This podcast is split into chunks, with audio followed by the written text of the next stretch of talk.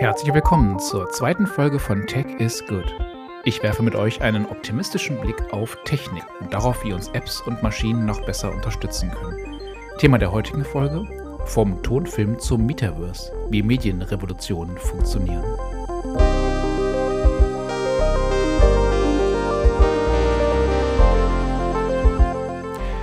Ja, und damit sind wir auch schon in der zweiten Folge meines Podcasts. Hallo zusammen und vielen Dank an alle, die mir Feedback gegeben haben zur allerersten Folge. Das war sehr motivierend und auch sehr hilfreich, denn es hat mir gezeigt, dass ich an, an dem grundsätzlichen Konzept nichts ändern muss. Das war schon mal gut, das kam gut an bei euch. Und was aber fast alle von euch auch gesagt haben, ist, so eine Episode könnte ruhig ein bisschen länger sein. Und von daher würde ich sagen, ihr wollt es, ihr kriegt es. Diese Folge wird jetzt wahrscheinlich doppelt so lang wie die erste. Mal gucken, genau weiß ich das jetzt noch nicht, aber sie wird auf jeden Fall länger. Und ähm, eine zweite Sache, die ich geändert habe für diese Folge, ist die Rubrik Fundstücke habe ich etwas eingekürzt, damit mehr Platz für das Hauptthema bleibt. Und wer die komplette Sammlung von Links und Artikeln, die ich so in den letzten Wochen gefunden habe, äh, nachverfolgen möchte, der kann ja meinen Newsletter abonnieren. Da gibt es dann den kompletten Blumenstrauß. Genau, und dann würde ich sagen, fangen wir damit an mit den Fundstücken. Also es geht um positive Trends, Entwicklungen, Ereignisse und in dieser Folge haben beide mit Fahrzeugen zu tun. Bei der ersten Sache geht es um selbstfahrende Traktoren. Genau, nicht Autos, sondern Traktoren. Bei selbstfahrenden Autos sind mir persönlich immer zwei Dinge nicht ganz klar. Das erste ist, wann sie denn dann jetzt wirklich kommen. Das scheint eher in immer weitere Ferne zu rücken, statt dass es irgendwie näher kommt. Aber tatsächlich ist mir auch nicht klar, warum wir sie brauchen. Also welches Problem wir eigentlich mit autonomen Autos im Straßenverkehr lösen würden. Und das ist bei selbstfahrenden Traktoren oder Landmaschinen anders. Die sind in den Medien zwar eher selten ein Thema, aber dabei sind sie eigentlich viel naheliegender und auch wichtiger. Denn erstmal sind sie leichter zu bauen, im Gegensatz zu Autos kommen äh, Traktoren schon ganz gut damit klar, wenn sie nur sich über Kameras oder über ein Kamerasystem orientieren. Im Straßenverkehr würde das nicht reichen, aber auch weitere Sensoren. Aber auf dem Acker ähm, ist man sich einig, klappt das.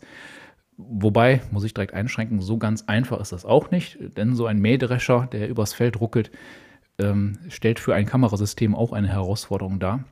Der Landmaschinenhersteller John Deere forscht da schon eine ganze Weile, hat jetzt ganz vor kurzem das Startup Light gekauft. Die haben eine KI und die soll zum Beispiel schlechtes Licht, verwackelte Bilder ausgleichen und ähm, ja, damit fährt dann der Traktor ganz ohne Fahrerin oder Fahrer. John Deere, habt ihr vielleicht gehört, das ist der Hersteller von Traktoren, die neulich von den Russen geklaut wurden. Ähm, mehrere Traktoren im Wert von Millionen. Und äh, ja, die Russen haben dann aber nach dem Diebstahl feststellen müssen, dass sie mit den Traktoren überhaupt nichts machen können. Denn es gibt eine Diebstahlsicherung, die auch aus der Ferne funktioniert. Das haben die ukrainischen Bauern natürlich genutzt und deswegen waren, war der Diebstahl sinnlos für die Russen. Darüber äh, war, der, war der Name des Herstellers John Deere so ein bisschen in den Medien in letzter Zeit. Aber diese Firma gibt eben auch in Sachen KI jetzt richtig Gas und ist auf dem Weg dahin, einer der wichtigsten KI-Firmen der Erde zu werden. Und im Gegensatz zu selbstfahrenden Autos kommen die ersten autonomen Traktoren wahrscheinlich Ende des Jahres. Jetzt ist natürlich auch hier die Frage, warum? Also warum brauchen wir als Menschheit selbstfahrende Traktoren? Es gibt naheliegenden Grund. In der Landwirtschaft gibt es einen chronischen Mangel an Arbeitskräften und da hilft natürlich jede Art der Automatisierung, denn dann kann der Traktor auch ohne Mensch übers Feld fahren. Spannend wird es jetzt, wenn man den Traktor, so wie er jetzt ist, nicht einfach zum Roboter macht, sondern die Tatsache, dass jetzt kein menschlicher Fahrer mehr benötigt wird, das als Chance sieht Chance, von diesen großen, schweren Traktoren wegzukommen. Denn die sind ja nur so groß und schwer geworden, damit eben ein einzelner Bauer oder eine Bäuerin mit einer Tour möglichst viel Acker bearbeiten kann. Und das ist tatsächlich, das war mir auch nicht klar oder habe ich nicht drüber nachgedacht, ist ein Problem, weil so eine große, schwere Maschine den Boden verdichtet auf unnötige Art und Weise und dann muss nachher wieder von einem großen, schweren Traktor der Boden bearbeitet werden. Also das, der löst sozusagen Probleme, die er selbst verursacht hat. Und deshalb, deshalb gibt es Startups wie The Small Robot Company, die wollen damit Schluss machen. Mit einer Flotte kleiner autonomer Spezialmaschinen, die auf dem Feld zusammenarbeiten. Und am Ende, das ist jetzt natürlich dann das Positive, brauchen wir viel weniger Dünger und Pflanzenschutzmittel. Also mal schauen, was auf dem Acker so geht in den nächsten Jahren. Ich würde behaupten, da ist in Sachen Innovation gerade viel mehr los, viel mehr Potenzial als auf dem klassischen Straßenverkehr und ich beobachte das weiter mit Spannung. Und damit kommen wir jetzt dann aber doch zum Straßenverkehr, aber es geht auch hier nicht um Autos, es geht um E-Bikes in New York. Ähm, ein Artikel, den ich wirklich spannend fand. Ich persönlich verbinde New York mit vielem, aber nicht mit Fahrrädern. Bis 2020 waren E-Bikes da sogar verboten. Ähm, dann kam Corona und E-Bikes wurden zunächst vorübergehend erlaubt. Warum? Na, die äh, wollten eine Alternative zur U-Bahn schaffen, weil natürlich während der Pandem Pandemie ganz viele Menschen keine Lust auf U-Bahn hatten, wo man dann dicht gedrängt ähm, durch die Stadt fährt. Und ähm, ja, wenige Monate später wurde aus dieser Übergangsregelung dann ein, ein dauerhaftes Gesetz. Und inzwischen gehören E-Bikes zum Straßenbild wie die gelben Taxis. Also die sind tatsächlich in New York omnipräsent. Das war mir nicht klar. Und natürlich gibt es viele gerade vor Ort, die sich darüber aufregen. Das ist eigentlich ähnlich wie hierzulande die Menschen, die sich über E-Scooter aufregen. Ähm, aber das ändert nichts. Fahrräder transformieren gerade New York, verändern das Gesicht der Stadt. So hat das Bloomberg diesen Monat getitelt. Und in diesem besagten Artikel war ein Interview mit einer Managerin von Citybike, das ist der größte Anbieter von E-Bikes in New York. Und die sagte, das größte Umdenken findet eigentlich gerade im Kopf statt, dass man wie hat sie es formuliert, dass nämlich jeder eine Bike-Person sein kann. Also dass Fahrradfahren etwas für jeden ist, dass man da nicht ein bestimmter Typ Mensch für sein muss. Das ist für uns äh, interessant, dass man erstmal das im Kopf irgendwie umparken muss, aber in den USA oder in New York eben nicht. Ja, und ich denke mir, wenn eine Stadt wie New York diesen Schritt geht, sich transformiert, gerade auch voll dabei ist, mehr Infrastruktur für Fahrräder aufzubauen, dann bin ich guter Hoffnung, dass wir das auch in unseren Städten noch besser in den Griff bekommen. Ja, und damit zum Hauptthema für heute. Ich starte das mit einem Geräuscherätsel. Wollte ich schon immer machen, wie im Radio. Achtung, ich spiele jetzt was ab und äh, frage euch, ob ihr euch noch an dieses Brüllen erinnern könnt.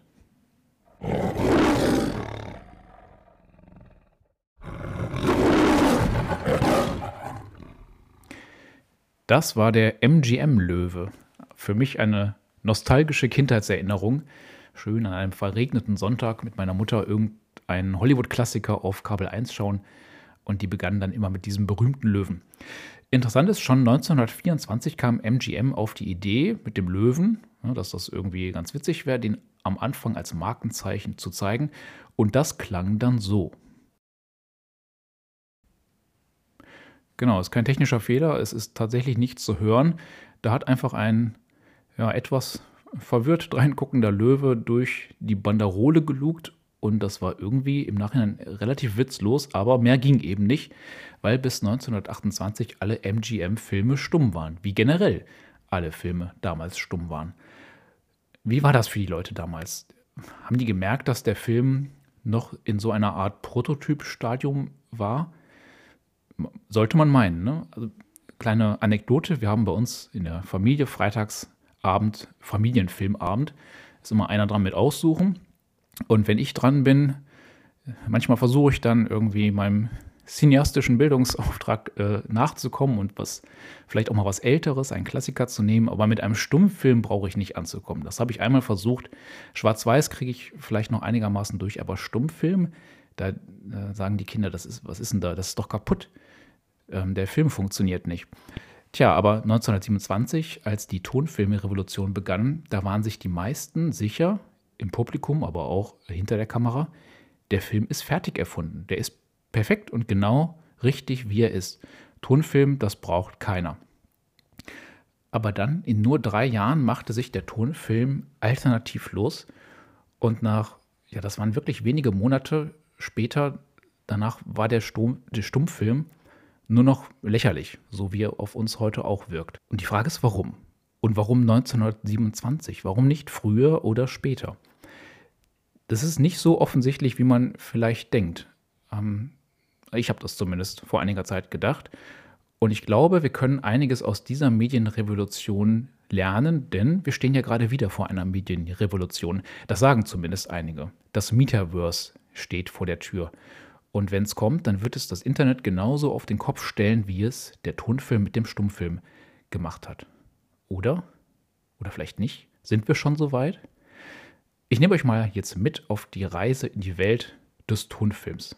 Und dann gucken wir mal, ob wir daraus was lernen können für kommende Medienrevolutionen. So, und ich muss auch direkt sagen, das Wort Stummfilm, das ist eigentlich Quatsch. Filme waren niemals stumm.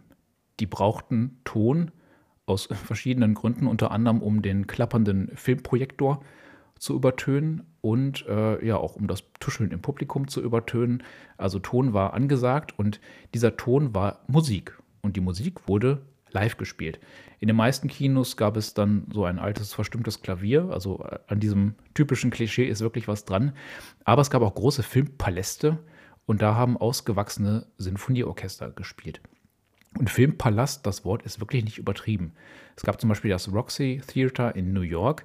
Da gab es 6200 Sitze, 150 Quadratmeter Leinwand, ein wirklicher Kinopalast und keinen einzigen Lautsprecher. Und das funktionierte. Das funktionierte für alle Beteiligten sehr gut. Vor allen Dingen natürlich für die Herrscher von Musiker. Ich glaube, es gab nie wieder so viele Musiker und Musikerinnen in Lohn und Brot. Aber natürlich kamen Leute auf den Gedanken, dass der Film eben doch noch nicht zu Ende gedacht war. Und die Idee von einem Tonfilm, die ist tatsächlich genauso alt wie der Film selbst. Da gab es einen Mann namens Jules Greenbaum oder Julius Grünbaum, das war nämlich ein Berliner, der hat 1908 ein Synchroskop erfunden und genau wie der schöne Name vermuten lässt, konnte dieses Gerät theoretisch Bild und Ton synchron präsentieren. Und der berühmte Filmproduzent Karl Lemmler hat sich sogar dann ein Exemplar nach Hollywood bestellt. Und ja, da ist die Geschichte dann aber auch schon zu Ende. Also zumindest konnte ich nicht mehr zum Synchroskop finden. Berühmter ist da das Kinotophon. Ähm, ähnliches Konzept und es ist vor allen Dingen deswegen so berühmt, weil es eine, des, eine der wenigen Erfindungen von Thomas Edison ist, die zum Flop wurden. Und zwar gleich zweimal sogar. Die erste Version des Kinotophons war ein Guckkasten mit Kopfhörern und die zweite Fassung, 18 Jahre später, ein Stummfilmprojektor, der ähm, mechanisch verbunden war mit einem Plattenspieler. Also tatsächlich relativ simpel. Und nach zwei Jahren zog Edison das Gerät aus dem Verkehr und hat sich nie wieder mit dem Tonfilm beschäftigt und war wie die meisten seiner Zeitgenossen der Meinung, dass das alles Quatsch war. Warum war das Kinotophon ein Misserfolg? Der naheliegendste Grund ist, dass es so schlecht funktionierte. Ihr müsst, euch das vorstellen, es war wirklich ein Projektor und daneben war die Schallplatte und wenn die Schallplatte jetzt nur ein wenig schneller oder langsamer lief oder einen Aussetzer hatte, dann war vorbei mit synchronem Sound. Dann war das einfach nur noch lächerlich, ne? weil es gibt echt im Film nicht viel Witzigeres, als wenn auf einmal die Lippenbewegungen und die Sprache nicht mehr übereinstimmen. Und das passierte ständig. Und wisst ihr was? Das ist jetzt meine große Erkenntnis äh, gewesen, die ich ja hatte. Mit exakt dieser Technologie und exakt diesen technischen Problemen hatte der Tonfilm 1927 seinen Durchbruch. Das Gerät hieß jetzt Vitaphone, aber es basierte ebenfalls auf dieser Technik, Sound on Disk äh, nannte man das, und es war extrem fehleranfällig. Ich habe mehrere Bücher darüber gelesen. Eines äh, wo hat sehr anschaulich beschrieben, was das für ein Horror für die Projektionisten gewesen sein muss. Weil zu jeder Filmrolle gab es jetzt eine Schallplatte. Und weil die Schallplatten so schnell verschlissen, nach 20 Mal abspielen waren sie quasi nicht mehr benutzbar, mussten sie ständig ersetzt werden. Dann gab es ein Mehr von Schallplatten. Das waren so viele, dass die Industrie ein neues Vertriebssystem aufgebaut hat, nur für die Schallplatten. Da war es natürlich nicht so, dass man einfach nur auf Start gedrückt hat, auch wenn das in der Marketingbroschüre von Vitaphone so stand, sondern dann gab es mit jeder Plattenlieferung an die Kinos nochmal so extra Anweisungen, weil irgendwas bei der Produktion schiefgelaufen ist. Zum Beispiel so eine hier, lese ich euch mal vor. Ähm, Produktion 423, der Startmarker ist anstatt bei 0 2 Frames früher. In anderen Worten zählen Sie 18 unnummerierte Frames statt 15 von Marke 1 zurück und starten Sie beim 18. Frame. Ja, alles klar. Wenn man sich jetzt mal verzählte in diesem Chaos, dann war der Film out of sync und dann gab es keinen Weg zurück, dann war die Vorstellung hin. Also die Filmvorführer, die haben sicherlich Blut und Wasser geschwitzt und die Warner Brothers bei der Premiere von The Jazz Singer sicherlich auch. Das war der Film, mit dem im Grunde alles begann, denn dieser Film enthielt unter anderem folgende Szene. From now on. You like that, Mama? I'm glad of it. I'd rather please you than anybody I know of. Oh, darling, will you give me something? What? You'll never guess. Shut your eyes, Mama. Shut them for little Jack. Ein winziges Gespräch zwischen der Hauptfigur und seiner Mutter. Für die Leute im Publikum muss das echt absolut abgefahren gewesen sein. Das war plötzlich, als ob da zwei auf einer Theaterbühne standen, direkt vor der ersten Stuhlreihe. Dieser Film ist offiziell der Beginn der Tonfilmrevolution. Und wenige später, als dann der Hype so richtig auf dem Höhepunkt war, da setzte sich eine neue Technologie durch, nämlich Sound on Film oder auch Lichtton genannt. Und mit diesem Lichtton laufen die Filme noch heute. Bilder und Tonspur befinden sich auf der gleichen Filmrolle, nicht mehr auf Schallplatte. Und jetzt liest man immer wieder, dass der Lichtton der Grund für die Tonfilmrevolution war oder für den Durchbruch. Aber es war tatsächlich genau andersherum. Diese Innovation folgte dem großen Durchbruch, weil es einfach nicht mehr ging ne, mit den Schallplatten und dem ganzen Chaos. Und deswegen war, äh, lag es einfach in der Luft, dass man das irgendwie anders lösen musste. Aber es folgte dem Durchbruch, nicht andersherum. Und damit wären wir wieder beim Anfang. Warum kam denn jetzt genau 1927 der Tonfilm? Warum nicht früher? Ja, warum er nicht früher kam, das ist relativ einfach zu beantworten. Es wollte ihn niemand. Die Zuschauer nicht, die Produzenten nicht. Ähm, und das lag daran, dass die Sache einfach, wie schon gerade erzählt, die funktionierte. Es gab Blockbuster, es gab Megakinos, es gab Filmstars, die absurd gut bezahlt waren. Hollywood war sozusagen fertig, so wie wir es heute kennen, nur ohne Ton. Und die Menschen vor und hinter, hinter der Kamera hatten Angst vor allem, was ihr schönes System bedrohte, weil es lief eben wie am Schnürchen. Und selbst als The Jazz Singer das Publikum begeistert hatte, ähm, da haben viele gesagt, ja, der ist deswegen so erfolgreich, weil es da so viel Musik gab. Also diese eine Sprachsequenz, die ich euch gerade vorgespielt habe, die so eigentlich der, der Höhepunkt des Films war, das haben die ignoriert und gesagt, äh, dass das muss an anderen Dingen liegen. Und als das äh, nicht mehr zu vertreten war, so eine Haltung, dann haben viele gesagt, na gut, dann werden sich Stumm- und Tonfilm irgendwie so in eine Art Koexistenz einpendeln. Also es gibt eine Zielgruppe für Tonfilm und es wird weiter eine Zielgruppe für Stummfilm geben. Aber innerhalb von wenigen Monaten war klar, dass das auch ähm, nur ein Wunschtraum war. So und im Nachhinein finden wir das irgendwie witzig, ne? dass, dass Leute tatsächlich so am Stummfilm hingen. Aber tatsächlich, ihre Argumentation war schon schlüssig. Es gab keinen nennenswerten technischen Durchbruch. 1927 sah die Welt nicht viel anders aus als irgendwie noch ein paar Jahre zuvor. Und das Publikum schrie auch nicht, gebt uns endlich Ton. Davon war nichts zu hören. Und doch rollte 1927 die Tonfilmrevolution heran, mit den gleichen Technologien, der gleichen Art von Tonfilm, die vorher, fünf Jahre vorher, nicht funktioniert hatten. So, die Ursachen lagen dafür offensichtlich nicht in Hollywood, aber wo? So die eine Antwort gibt es nicht, konnte ich nicht finden. Die Forschung ist sich da auch wirklich nicht einig. Es gibt einige Hypothesen, die mir persönlich plausibel erschienen. Eine ist, äh, jetzt kommt's, der Stummfilm war zu perfekt geworden. Denn tatsächlich waren Stummfilme Ende der 20er wirklich toll. Ist wieder etwas, was ich jetzt in der Familie wahrscheinlich äh, nicht argumentieren könnte, aber die waren wirklich klasse. Visuell beeindruckend, dicht erzählt, komplex, das waren echte Meisterwerke. Und genau das war das Problem. Die Zuschauer hatten sich daran gewöhnt, dass alle fünf Jahre es einen weiteren Durchbruch gab. Es ist ungefähr so wie, ähm, ja, wenn ihr wie ich in den 90ern äh, viele große Filme als Jugendlicher, Jugendlicher oder als Kind er erlebt habt, dann war klar, dass wir bei jedem Blockbuster einen neuen Durchbruch bei den Spezialeffekten erwartet haben.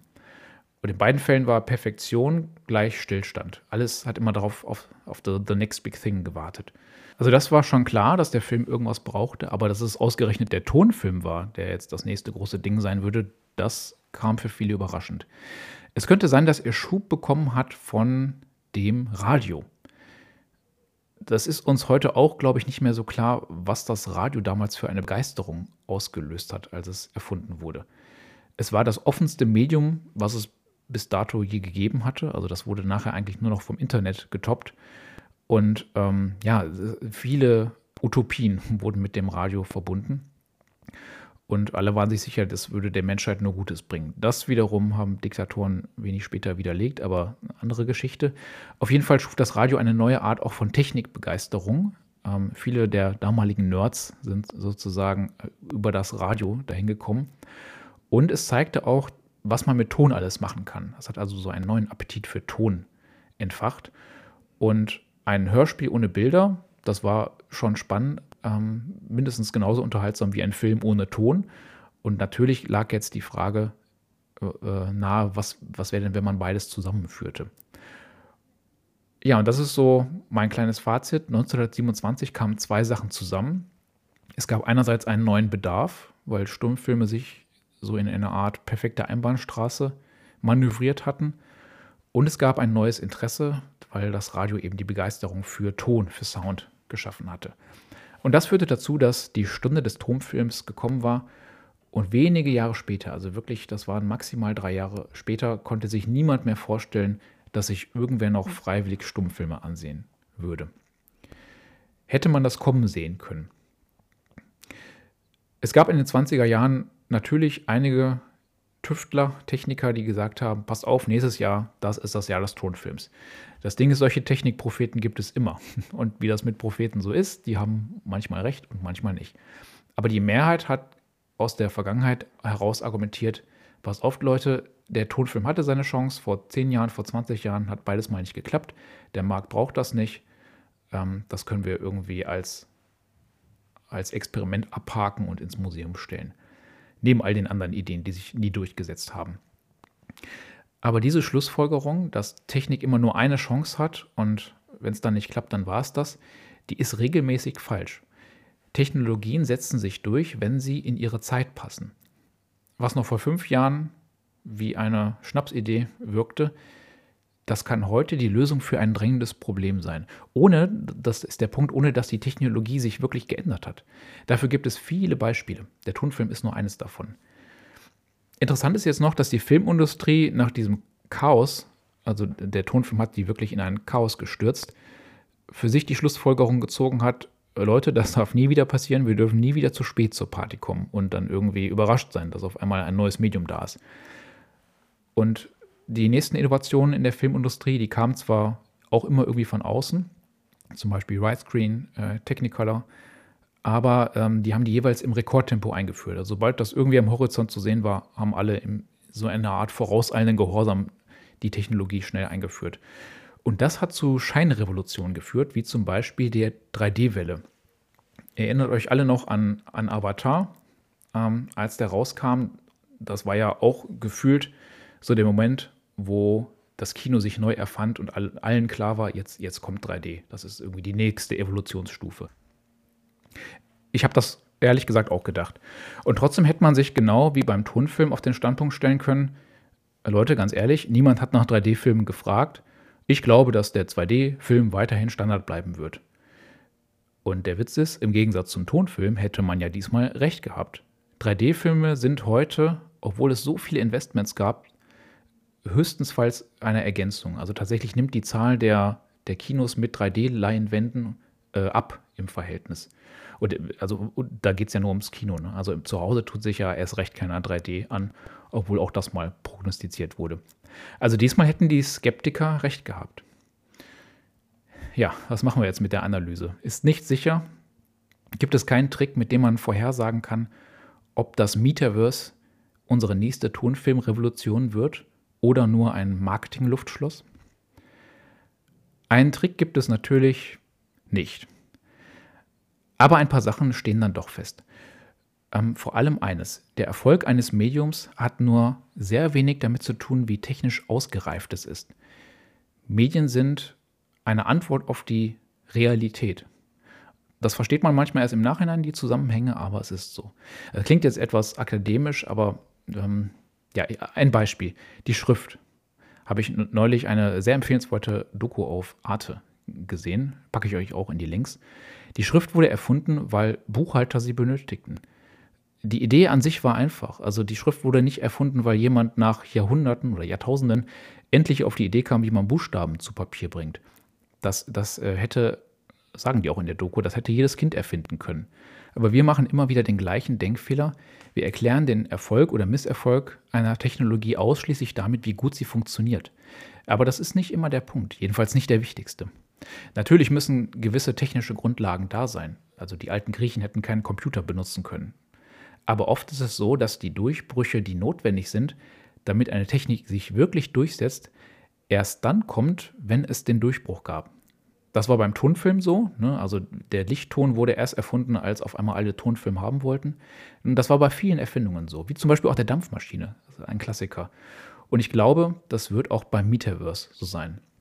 We Are und das Metaverse werden irgendwann einen Tonfilmmoment haben und dann schlagartig zum Massenphänomen werden.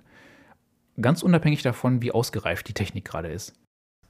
Sogar so eine Second Life 2D-Welt würde es zur Not tun, weil virtuelle Realität eine Antwort auf die echte Realität sein wird, weil wir es brauchen. Was könnte das triggern? Ja, ich habe mir mal Gedanken gemacht. Also, was ja sein könnte, ist, dass es noch wichtiger wird, als es ohnehin schon ist, dass wir live zusammenarbeiten können, obwohl wir nicht im selben Raum sind. Oder äh, vielleicht findet die Forschung ja heraus, dass stundenlange Zoom-Calls in 2D wirklich gesundheitsschädlich sind und dass wir davon irgendwie wegkommen müssen. Oder vielleicht gibt es Gründe dafür, der echten Realität zu entfliehen, weil sie einfach kacke geworden ist. Das wäre aus meiner Sicht das schlagendste Argument für das Metaverse. Und ähm, ja, in den Science-Fiction-Geschichten, in denen das Metaverse irgendwie vorkommt oder auch erfunden wurde, da ist es ja so, dass die echte Realität eben so doof ist, dass man sich eine virtuelle basteln muss. Das ist natürlich ein Grund, den wir uns nicht wünschen. Ähm, aber auf jeden Fall glaube ich, VR wird einen Moment haben oder es wird diesen Moment nie geben. Eines von beiden, nichts dazwischen. Ob das Metaverse sich durchsetzt und überhaupt, was das Medium der Zukunft ist, das liegt nicht am Medium, sondern an uns. So, und bevor es jetzt noch tiefsinniger wird, würde ich sagen, das war es auch schon wieder für diese Folge. Danke fürs Zuhören und auch diesmal die Bitte, sagt mir gerne, wie euch diese Episode gefallen hat, wo ihr mir zustimmt und gerne auch, was ihr anders seht. Ich freue mich über jede Bewertung, Weiterempfehlung ähm, und jedes Feedback für diesen jungen Podcast. Wir hören oder lesen uns. Ähm, habt alle zusammen eine gute Woche, bleibt gesund. Bis zum nächsten Mal.